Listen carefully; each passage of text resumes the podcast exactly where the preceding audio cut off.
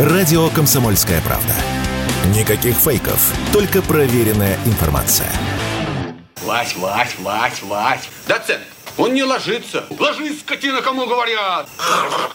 Верблюду плеваться можно, даже если окружающим обидно, как в этом эпизоде из «Джентльменов удачи». Жителям Ярославской области нельзя. Отныне в регионе будут штрафовать за плевание в общественных местах. Соответствующие правки уже внесены в областной кодекс об административных правонарушениях. С предложением выступил губернатор региона Михаил Евраев. Вот как он прокомментировал нововведение телеканалу «Россия-1» Ярославль.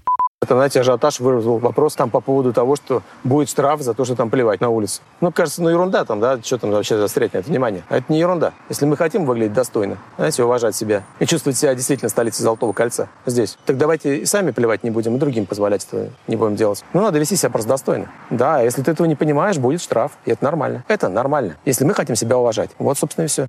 Штрафовать за плевок будут достаточно жестко – полторы тысячи рублей. В случае, если ярославец повторил административное правонарушение, заплатить ему придется вдвое больше – три тысячи рублей. Вроде бы немало, но есть места, где за плевки спрашивают куда строже, если верить фильму «Антикиллер».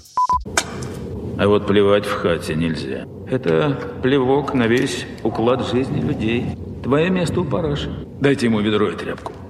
Список общественных мест, где нельзя плевать, состоит из трех категорий. Во-первых, это места отдыха горожан, улицы, площади, скверы, парки, дворы и пляжи. Затем места общего пользования в жилых домах, лифты, подъезды и лестничные площадки. И, наконец, пространства, предназначенные для культурных и спортивных мероприятий. Добавлю, Ярославская область стала первой в России, где ввели штрафы за плевки в общественных местах. Василий Кондрашов, Радио КП.